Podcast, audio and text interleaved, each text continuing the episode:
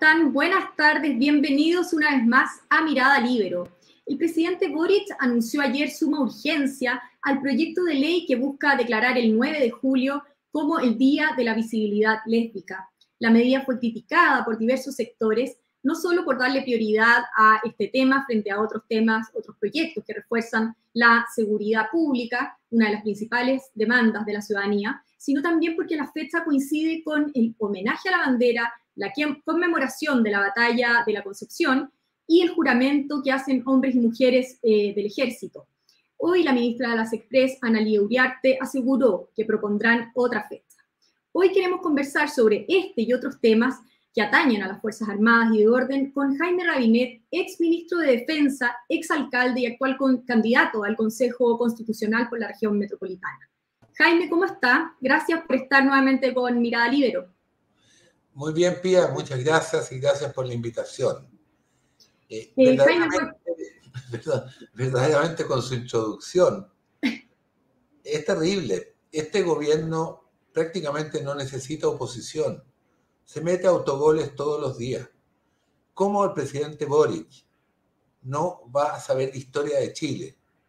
Que en esa fecha se conmemora la batalla de la Concepción, quizás uno de, los, uno de los momentos más heroicos del ejército de Chile en la guerra del Pacífico. ¿Cómo no va a saber que eh, esa fecha eh, todos los regimientos hacen el juramento a la bandera de los nuevos reclutas? Realmente, más allá del tema, del motivo por el cual quieren declarar ese día eh, por otro propósito, lo más importante de todo es respetar la historia. Y una de las cosas que Chile rechazó el 4 de septiembre fue que la convención apoyada por el presidente Boric refundaba Chile, se acababa la nación chilena, pasábamos a ser 11 naciones, pasábamos a destruir lo que es Chile. Realmente lamento la falta de conocimiento de la historia del presidente de la República y de este gobierno. Justamente, bueno, iba a partir preguntándole eh, por eso, eh, usted como ministro de Defensa, ¿cómo veía esto?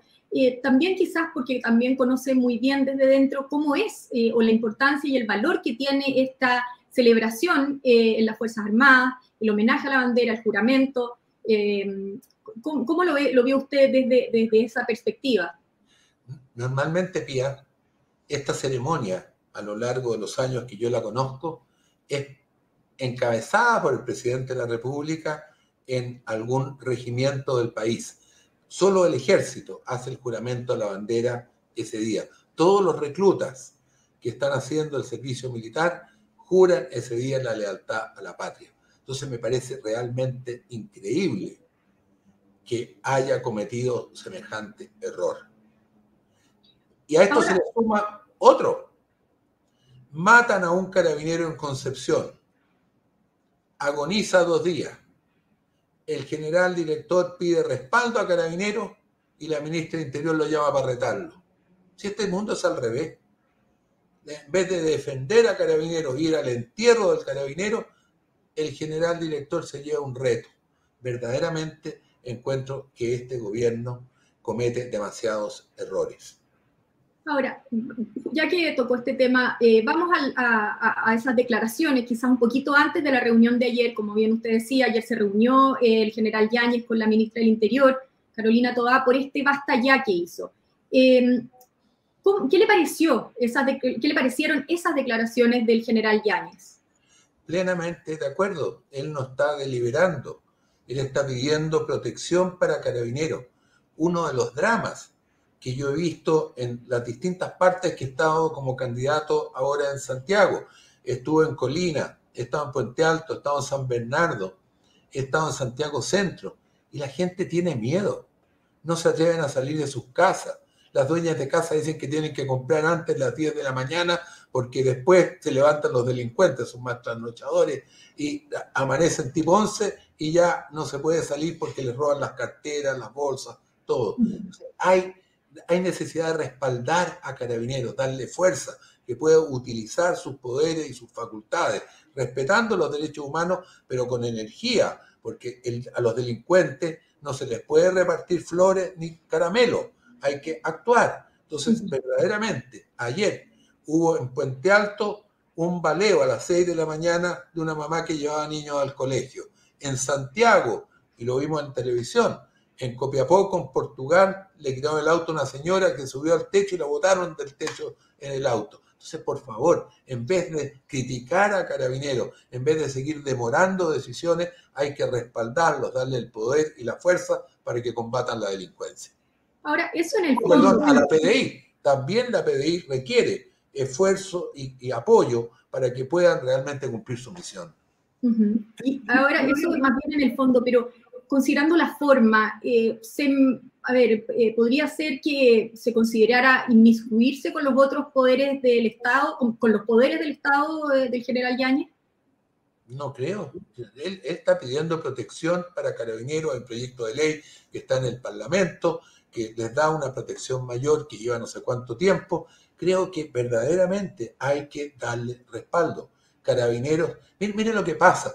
Carabineros que usa su fuerza y, es procesado, apartado de su cargo y enjuiciado. Y los que queman iglesias, universidades, el presidente los indulta. ¿Qué señal es eso? Entonces, yo creo que es muy importante que aquí haya un cambio muy significativo en esta materia. Y considerando eso mismo y ahora llevándolo quizás a otra controversia que, se ha desatado por esto mismo, eh, en, por el despliegue militar en las fronteras, eh, en algunas fronteras en el norte, muchas personas están de acuerdo con ellas, eh, pero ven la limitación de las famosas reglas del uso de la fuerza, las RUF. y esto también se deja entrever en las declaraciones del general Yáñez del lunes, digamos, en el sentido de que estas cohibirían quizás la acción de las Fuerzas Armadas y de orden. ¿Cómo lo ve usted? Yo creo que en general el despliegue de las Fuerzas Armadas y de Carabineros a custodiar nuestra frontera, donde están pasando, según el alcalde de Colchane, 200 a 400 inmigrantes ilegales no bolivianos por el país vecino de Bolivia a Chile, por pasos no habilitados, es un tema muy serio. Y para ello lo, hay que actuar, para eso hay que evitarlo. Y, hoy carabineros y los militares no pueden expulsar inmediatamente, devolviendo a Bolivia a esas personas que están pasando por la frontera, porque hay una resolución de migraciones de este gobierno, el 22 de abril del 2022, que impide que los ciudadanos no bolivianos que pasan ilegalmente por la frontera puedan ser devueltos a Bolivia. Para mí la norma tendría que ser que no pasan. Y si pasan, se les devuelve inmediatamente. Y si se quieren quedar viviendo en la frontera, en carpa o lo que sea, problema de ellos. Pero tenemos que actuar con energía, porque hoy día nuestro país está siendo invadido por ilegales y muchos de ellos delincuentes. Creo que es fundamental que se le dote a las Fuerzas Armadas y al Carabineros de ese poder. Me parece absurdo que la ministra del Interior se queje, que no puede expulsar a 20.000 personas a Venezuela y por mientras los estemos dejando pasar por la frontera porque el próximo mes van a ser 30.000 o 40.000. Pongamos orden en eso. Y yo creo que la nueva constitución PIA debería contemplar, con acuerdo del Parlamento, una facultad especial para que el presidente de la República pueda expulsar a los extranjeros que cometen delitos o que están vinculados al narcotráfico. Hoy día el mayor temor en las poblaciones a lo largo de Chile son inmigrantes que están cometiendo delitos. En Chile no se usaba disparar, eh, habían asaltos, habían robos, lanzazos, pero no tenía ese nivel de violencia. Y yo creo que la inmigración ha generado este problema que es muy tremendo. Distinto a la persona que va al consulado con su contrato de trabajo, que quiere ser ingeniero, que quiere trabajar en la construcción, bienvenido. Fijemos límites y cuotas, obviamente para cuidar el empleo en Chile, pero el inmigrante ilegal tiene que ser detenido en la frontera y devuelto. Y esa resolución de nuestro servicio de migraciones es absurda e inhibe el actuar de carabineros y las Fuerzas Armadas ok, pero y en términos generales, ¿cómo evalúa el, despliegue que ha habido en el norte, los resultados, digamos? Yo creo que es muy prematuro. Habría que ver verdaderamente si lo están deteniendo y qué está pasando. La otra cosa que yo critico eh, del DFL1, que es el que fija el uso de la fuerza, es que cuando se piden la identificación a, emigrantes que ya están en nuestro territorio por parte de la Fuerza Armada, solo se les puede pedir si son sospechosos de estar cometiendo un delito. Y esa palabra sospechoso es rebatible en los tribunales. Entonces lo que vamos a hacer es judicializar al pobre conscripto, al pobre soldado, que va a tener que estar yendo a la fiscalía y a mostrar que era sospechoso.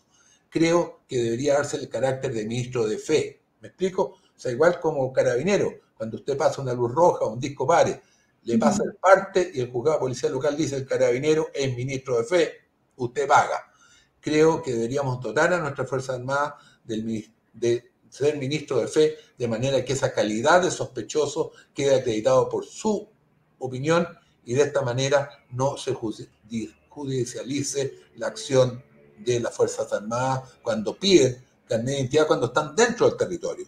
Pero donde yo creo que van a ser más eficaces es controlar con drones que los tienen, con helicópteros y aviones, la inmigración ilegal y ahí detenerlos en la frontera. Y el que pone un pie en Chile es devuelto de inmediatamente. Eso requiere que el gobierno derogue esa resolución del 22 de abril del año pasado.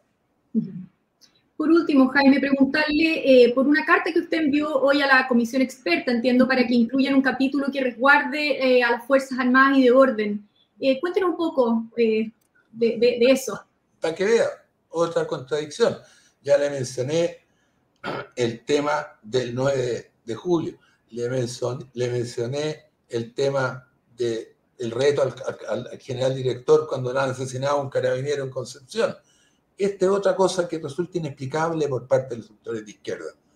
Hoy día el tema más importante para los chilenos es la violencia y la delincuencia. Parece normal, lógico, que la Constitución en un capítulo especial defina cuáles son las funciones, atribuciones, mecanismos de ingreso, carrera de las Fuerzas Armadas, de Carabineros y de la Policía de Investigaciones. ¿Por qué minimizar? ¿Por qué tratar de quitarle el rol?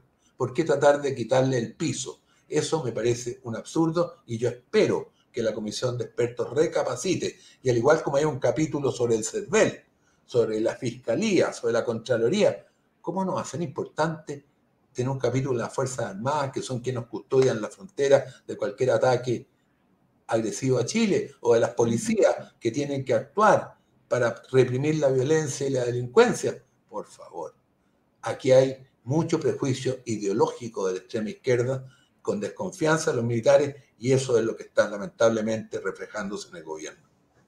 Eso se está discutiendo ahora, ¿o no? Es lo que le he entendido.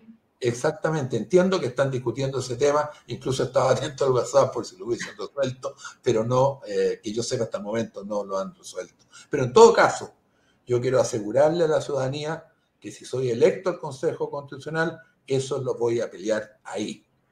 Tiene que haber un capítulo porque me parece que es absurdo que no se le dé el respaldo a nuestras Fuerzas Armadas, a Carabineros y a la PDI. Muy bien, pues lo vamos a liberar entonces para que pueda contestar esas llamadas. Jaime Rabinet, muchas gracias por estar nuevamente en Mirada Libro. Esperamos encontrarnos nuevamente pronto. Gracias, Pía, muy amable, muy amable. Y gracias al libro. Yo también aprovecho de despedirme agradeciendo, por supuesto, la sintonía de todos ustedes, en particular de la Red Libro, que hace posible este programa. Nos volvemos a encontrar pronto en un nuevo Mirada Libro. El Libro, la realidad como no la habías visto. Haz que estos contenidos lleguen más lejos haciéndote miembro de la red Libero.